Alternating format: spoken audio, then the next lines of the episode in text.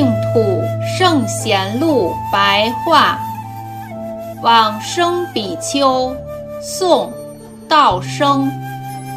道生不清楚他的出身，居住在江苏常熟的兴福寺，曾经建造丈六高的阿弥陀佛圣像，获得县令。